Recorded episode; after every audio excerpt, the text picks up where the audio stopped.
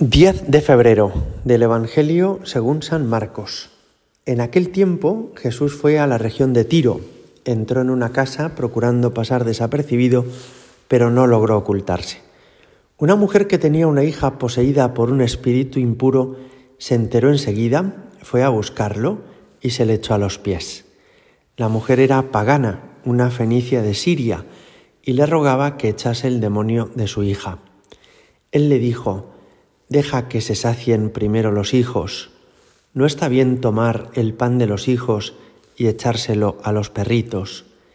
Pero ella replicó, Señor, pero también los perros debajo de la mesa comen las migajas que tiran los niños.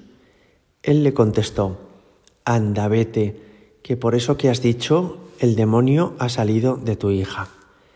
Al llegar a su casa se encontró a la niña echada en la cama, el demonio se había marchado. Palabra del Señor. El pueblo judío ha tenido siempre la convicción de que es el pueblo elegido de Dios. Y no es por casualidad, sino porque ya en la época de Abraham, año 2000 a.C., Dios decide escoger una estirpe, un linaje, para a través de ellos hacer llegar la salvación al mundo entero. Este pueblo escogido es el mismo al que Dios saca de la esclavitud de Egipto a través de Moisés. Es el pueblo que es gobernado por los reyes que Dios ordena, que es instruido por los profetas que Dios designa. Es el pueblo elegido de Dios. Cuando Jesús comienza su ministerio público, su misión, Él nos muestra que es el enviado de Dios para este pueblo. Y en varias ocasiones lo dice explícitamente he sido enviado a las ovejas descarriadas de Israel.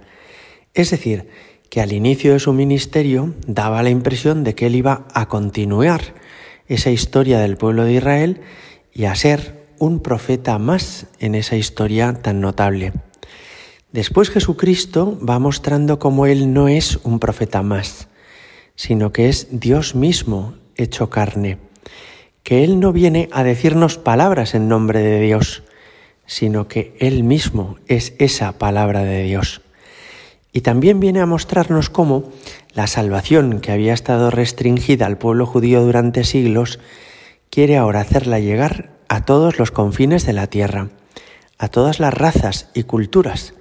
Y por eso les dirá a los apóstoles, id al mundo entero y predicad el Evangelio. Y por eso dice también, tomad y bebed, esta es mi sangre derramada por vosotros y por muchos para el perdón de los pecados. Jesucristo entiende y así nos lo hace saber que Él ha venido a ser el Salvador universal para las personas de todo el mundo, de todas las razas y culturas y de todas las épocas de la historia.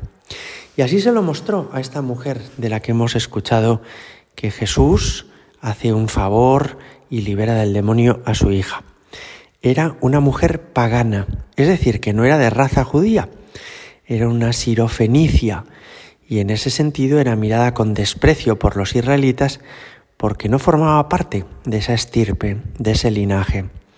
Cuando esta mujer le pide al Señor que se apiade de ella y de su hija, Jesús le dice, debo cuidar de los hijos, no está bien echar el pan a los perritos. Y fijaos cómo esta mujer en lugar de enfadarse y de decirle a Jesús, ¿cómo me tratas de esa manera? Oye, que yo soy una mujer, no soy un perrito. En lugar de eso, ella con extraordinaria humildad le dice a Jesús, es verdad, pero también los perritos a veces se comen las migas que caen de la mesa. Es esto lo que conquistó el corazón de Jesucristo, la humildad de esta mujer, que no se cree con derecho a nada, que no viene con reivindicaciones y quejas, sino que viene a suplicar a Jesús que se apiade de ella. La humildad es la llave que abre la puerta del corazón de Jesús. Cuando nos dirigimos a Él con arrogancia, pensando que merecemos que nos atienda, o exigiéndole las cosas, o presentándole como méritos nuestros una carta de servicios que hemos hecho por Él a lo largo de nuestra vida, no sirve para nada nuestra oración. Y en cambio, cuando nos acercamos al Señor con humildad, nos escucha siempre.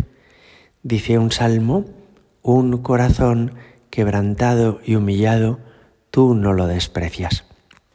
¿Te has fijado alguna vez cómo son los mendigos que piden en los semáforos o en la puerta de las iglesias?